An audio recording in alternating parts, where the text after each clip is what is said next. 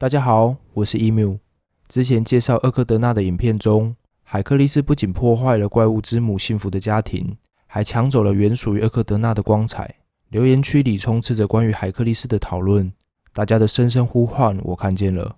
这部影片我就来专心的介绍这位伟大的神话英雄海克力斯。众神与泰坦神族的战争已过去了许多年，但大地母神盖亚与泰坦神族的后裔，那些龙尾带族。长相恐怖如同怪物的巨人们，仍怀着对众神的恨意存在这世界上。且有一道古老的神谕这样告诫着众神：如果没有人类与众神并肩作战，众神再强大仍无法杀死巨人。这让宙斯非常的忧虑。为了避免众神与人类世界的毁灭，宙斯决定下凡去做一件他擅长的事。他带着神圣的使命与一颗虔诚恭敬的心，化身为底比斯王安菲特律翁。与安菲特律翁的妻子，英雄帕修斯的孙女，也就是宙斯的曾孙女艾克美娜，发生了不可描述的事。宙斯愉快地达成任务后，便现出原形。艾克美娜知道真相后，也不敢多说。刚从战场回来的安菲特律翁绿光照顶，却也没发现什么异常。当夜继续与艾克美娜翻云覆雨，这让艾克美娜成功怀上了一对双胞胎，那有着宙斯血统的孩子。便是海克力士。宙斯回到奥林帕斯山，开心的与众神宣布有战胜巨人的办法了。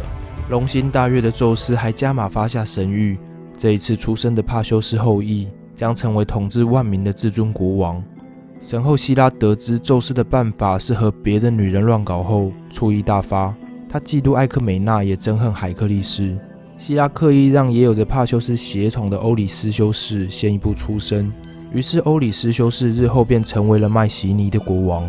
艾克美娜生下海克力斯后，因害怕会招致希拉嫉妒心的报复，便将刚出生的海克力斯抛弃在田野中。宙斯知道此事后，便招来雅典娜。雅典娜在宙斯的示意下，带着希拉到那片田野旁散步。雅典娜看到海克力斯后，便将他抱起，并刻意对希拉说：“他还没生过孩子，没有奶水，要希拉帮忙喂喂这可怜的婴儿。”希拉不疑有诈，便用神圣的乳汁哺育了海克力士。海克力士吸吮的力道实在太大，希拉忍受不了疼痛，便将海克力士推开，一股奶水洒向天际，化作一道银河。这也是为什么银河被称为 Milky Way 的典故。海克力士也因为喝了希拉的奶水，从此拥有了永恒的生命。雅典娜完成了宙斯交付的任务，她笑眯眯地将海克力士交还给艾克美娜。并叮嘱艾克美娜要好好把孩子抚养长大。此事过后，希拉对海克力士更加厌恶，他一心想杀死海克力士这个孽种。希拉命令两条毒蛇前进海克力士的摇篮。当毒蛇猛力地缠住海克力士的脖子时，海克力士非但不害怕，还跟毒蛇玩了起来。最后不小心用力过猛，掐死了毒蛇。安菲特律翁见识到海克力士的神力后，相当惊讶。看出了海克力士并不是一般的孩子，也意识到自己好像有些绿光照顶。在好奇心的驱使下，安菲特律翁招来了先知。先知告诉安菲特律翁，这孩子拥有永恒的生命，将杀戮海中路上的许多怪物，会成为世人歌颂的伟大英雄。在得知海克力士高贵的命运后，安菲特律翁便聘请来各领域的伟大人物，让他们亲自教导海克力士。让海克力士能在良好的教育下，具备一位英雄该有的能力与素养。海克力士在武艺上的表现非常杰出，但在文艺的造诣上就显得有些迟钝。海克力士的里拉琴导师李诺斯是一位缺乏耐心的音乐大师。某天，李诺斯在教学过程中情绪失控，痛打了学艺不精的海克力士。正处在叛逆期的海克力士也突然恼怒。冲动之下，便拿起里拉琴往老师头上砸去。海克力士天生神力，里诺斯当场毙命。冷静后的海克力士相当悔恨，他立刻前往法庭自首，愿接受一切审判。但法官厘清事件经过后，不仅免了他的罪，还特别新增了一条法律：因自卫而致人于死者，可获判无罪。虽然海克力士被无罪释放，但安菲特律翁担心处在叛逆期的海克力士。会再一次无法控制自己的冲动而犯错。为避免悲剧重演，安菲特律翁决定让海克力士去乡下放牧。在放牧的几年时间里，海克力士长出了一副魁梧的身材。十九岁时便开始了他的英雄作为，他杀死了作恶的狮子，赶走了恶名昭彰的强盗，甚至还协助迪比斯人打败了敌国。迪比斯国王克瑞翁为了答谢海克力士，便将女儿莫加拉许配给他。他们育有三个孩子，婚姻幸福美满。身为宙斯的私生子，众神对海克力士也有着特别的照顾。海克力士得到了许多凡人无法拥有的神器。但天下没有白吃的午餐，需要海克力士报答众神的机会很快就出现了。大地母神盖亚集结的巨人，试图用狂躁的原始力量熄灭奥林帕斯山的圣火。巨人族的叛变让世界再次陷入混乱。宙斯看到巨人族的反抗，也立即召集众神到奥林帕斯山上迎战。愤怒的宙斯要求众神全力应战，扬言要送还盖亚一具又一具的尸体。众神的怒火，巨人族根本无力招架。但如同古老的神谕所言，没有人类并肩作战，众神再强大也无法杀死巨人。死去的巨人只要接触到地面就会复活，无尽的循环让众神精疲力竭。就在这时候，那个传说的男人海克力士终于来到了奥林帕斯山。海克力士登场后，巨人便丧失了复活能力。众神有了海克力士这个神队友的助攻，很快就占了上风。大败巨人族，神力再一次压制了大地的蛮力。此战过后，泰坦族再也没有了反抗的力量。海克力士帮助众神战胜了巨人，天神们对这位半神英雄有了更深的好感。希拉看到海克力士风光无限的样子，内心的嫉妒之火彻底被点燃，海克力士的悲剧也就此上演。希拉唆使疯狂女神将海克力士逼疯。疯狂的海克力士将自己的三个孩子看成怪物，可怜的三个孩子因此遭到无情的痛打。莫加拉公主见状，赶紧上前保护孩子，也被发疯的海克力士一并打死。海克力斯清醒后，发现深爱的家人竟都变成了一具具的尸体，他感受到巨大的震惊与悲痛，难以接受。海克力斯抱起家人们的尸体痛哭，誓言要抓到凶手，为妻儿报仇。安菲特律翁在旁目睹了整个过程。为了让海克力斯看清现状，重新振作，他还是决定将残酷的真相告诉海克力斯。海克力斯听完后愣住了，他漠然地看着自己双手的鲜血。这一刻，他的世界彻底的崩塌了。他觉得自己不配活在这世界上，一心求死。但经过养父与好友苦口婆心的开导，海克力士逐渐接受了现实。他知道自己还不能死。他要忍耐，并为此去赎罪。海克力士为了得到赎罪的办法，特地前往了特尔斐神殿请求神谕。神殿的女祭司告诉海克力士，他必须前往麦西尼，顺从国王欧里斯修士的一切差遣，完成所有的要求后，便能洗清罪孽。这道奇怪的神谕当然是希拉的诡计。在希拉的刻意安排下，欧里斯修士所给出的任务简直难如登天。那些任务就算让天神来做，也几乎不可能完成。任务的内容不仅凶险，还有辱英雄尊严，摆明了要给海克力士难堪。但海克力士一心只想赎罪，再脏再危险的任务，他都愿意去做。海克力斯最后一共完成了十二项任务，这些任务被称为十二项伟业，也被称为海克力斯的十二项苦差。在厄克德纳那部影片中有稍微带到一些内容。海克力斯执行这些任务的经历相当精彩，值得单独制作一集分享给大家。所以这里我们先简略的带过。这十二项伟业分别为：一、杀死黎米亚巨狮；二、杀死勒拿九头蛇海卓拉；三、申请凯利尼亚山上的赤聘鹿；四、捕捉厄律曼托斯的大野猪；五、清洗奥格雅斯的牛棚；六、杀死斯丁巴罗斯湖的怪鸟。七，制服克里特岛的公牛；八，带回国王戴欧米德斯的食人马；九，夺取亚马逊女王希波里特的腰带；十，牵回格律翁的牛群；十一，摘取金苹果；十二，活捉地狱犬克尔伯洛斯。当海克力士完成了以上十二项任务后，国王欧里斯修士已经完全的相信，要除掉宙斯这个私生子根本是不可能的。于是还给了海克力士自由，洗清罪孽的海克力士终于过回了自由自在的生活。但希拉并没有就此放过海克力士，他再次让海克力士陷入疯狂。失去理智的海克力士这一次杀死了自己的好友，海克力士因此被判处了三年的刑期。他被派去充当利迪亚女王安法利的奴隶三年。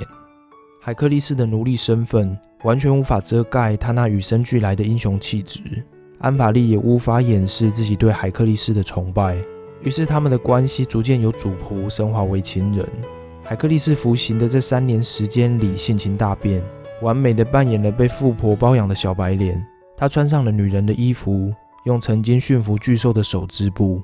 沉溺在安逸生活里的海克力斯变得纵欲又懦弱。好在随着服刑期满的日子迫近，海克力斯身上的英雄之血重新开始沸腾。他再次恢复了他高贵矜持的样子，服刑期满便离开了女王，继续他的英雄日常。四处旅行打怪的海克力士，旅程途中经过了艾托利亚。此次艾托利亚正好在举办比武大赛，只要在比武大赛中取得最后胜利，就能取得美丽的公主戴安妮拉。海克力斯在旅行途中也听了不少关于这位公主美貌的传言。这种能一亲芳泽的好机会。按理来说，应该会吸引到许多勇士的尝试，但奇怪的是，实际报名的参赛者只有一位。原来，那位参赛者的来头可不小，他是能变身毒蛇公牛的河神阿克洛尔斯。海克力斯在亲眼看见公主的美貌后，内心也开始不受控的小鹿乱撞，且得知公主因担心嫁给河神那样的怪物，每日以泪洗面，在悲痛与绝望中度日。这更坚定了海克力斯拯救美人的决心。于是他报名参赛，向河神发出挑战。比赛的结果可想而知，河神当然不会是海克力斯的对手。海克力斯轻松抱得美人归。残酷的是，每当幸福降临在海克力士身上，不好的事总会紧接而至。大家都知道海克力士拥有不可思议的怪力，但谁也没想到，海克力士连洗个手也能洗出人命。他不小心杀死了递水给他洗手的小侍童，海克力斯再一次的失手杀人。这一次他放弃了自首，他累了，他选择带着妻子踏上逃亡之路。逃亡的路上，他们被一条汹涌的大河挡住了去路。渡河对海克力斯来说不是一件困难的事，但对妻子来说那是九死一生，凶险万分。这时，半人马尼索斯突然出现，表示愿意提供他们渡河的帮助。于是，海克力斯便让半人马背着妻子过河。半人马生性好色，戴安妮拉的美貌更是让尼索斯惊叹。欲火攻心的尼索斯最终仍把持不住自己，过河过到一半，便开始强吻并拥抱戴安妮拉。海克力斯听到妻子的大声呼救后，转过头，竟看到尼索斯正在欺辱自己的妻子，这让海克力斯怒不可遏。他立即搭箭射去。尼索斯中了毒箭后，恢复了神智。用最后的力气将戴安妮拉送过河。上岸后，尼索斯已奄奄一息。临死前，他向戴安妮拉表示，他身上那件染血的上衣有着神奇的魔力，是能够让变心的丈夫回心转意的宝物。这件衣服就送给他当做赔罪的礼物。天真的戴安妮拉不疑有他，偷偷的收下那件染血的上衣。此举为海克力士之死埋下了伏笔。不久后的某天。远征回来的海克力士决定在俄卡利亚多逗留几天的时间。他打算在当地向众神献上祭礼。这件极为单纯的事，竟被吃瓜群众拿来造谣。海克力士爱上当地公主的谣言传得沸沸扬扬，甚至传到了戴安妮拉的耳里。戴安妮拉真以为海克力士变心了，她赶紧让家臣将尼索斯的那件上衣送去。海克力士接过妻子这爱的礼物，高兴得像个孩子，毫不犹豫地便穿上了。衣服刚刚穿上，海克力斯就感到异常的剧痛，接触衣服的每一寸肌肤都像被火烧一样。他试图去扯下衣服，却发现衣服已与血肉紧紧相连。他用力去撕，撕下的却是一层层的皮肉。原来这一切都是尼索斯布下的局。海卓拉的剧毒混合尼索斯的诅咒之血，那件上衣不是宝物，而是一件恶毒的礼物。目的就是要海克力士在极端的痛苦下死去。海克力士浑身是血，被毒液腐蚀的血肉，只要轻轻一碰就会剥落。无止境的疼痛让海克力士彻底失去了活力。他请求人们为他筑起火葬堆，并将他安置在火葬堆上。当一切准备就绪，却迟迟没有人前去点火。所有人都围绕着火葬堆哭泣，人们不舍这位伟大的英雄即将离去。在火葬堆被燃起的同时，天空也开始雷声大作。没过多久，一道闪电突然降下，不偏不倚地打在了火葬堆上。众人赶紧上前查看，却发现海克力士的尸体已消失无踪。从此，人们开始相信海克力士已化为了天神。那道闪电的确将海克力士接到了奥林帕斯山。雅典娜亲自接待了这位英雄。经过一连串残酷的考验与磨难，海克力士获得了希拉的认可，两人达成和解。希拉将自己的女儿青春女神西比嫁给了海克力士。海克力士终于过上了幸福的生活。由于神后希拉的嫉妒，海克力士承受了凡人难以理解的苦痛，却也让海克力士创造了无人能及的巨大成就。正面一点思考，毫无疑问的，没有希拉，也就没有海克力士的伟大。这从海克力士的名字上就能看出端倪。海克力士字面上的原意就是希拉的荣耀，但希拉也只是设下了考验。让海克力士成为不朽传奇的关键，主要还是来自他的选择。年轻时的海克力士遇到了维纳斯与雅典娜两位女神，提供给他两个完全不同的命运。维纳斯要赐给海克力士的是一段简单快乐且衣食无虞的人生，而雅典娜想要指引海克力士的，则是一段痛苦艰辛却充满光荣的道路。海克力士毫不犹豫地选择了后者，展现出了非凡的勇气与自信。他的力量真实的来自于他内心的强大。成为天神以前的海克力士就已经是怪物的梦魇，众神与人类的救星。成为天神后的海克力士，我想应该是直接担起了守护整个宇宙和平的重任了。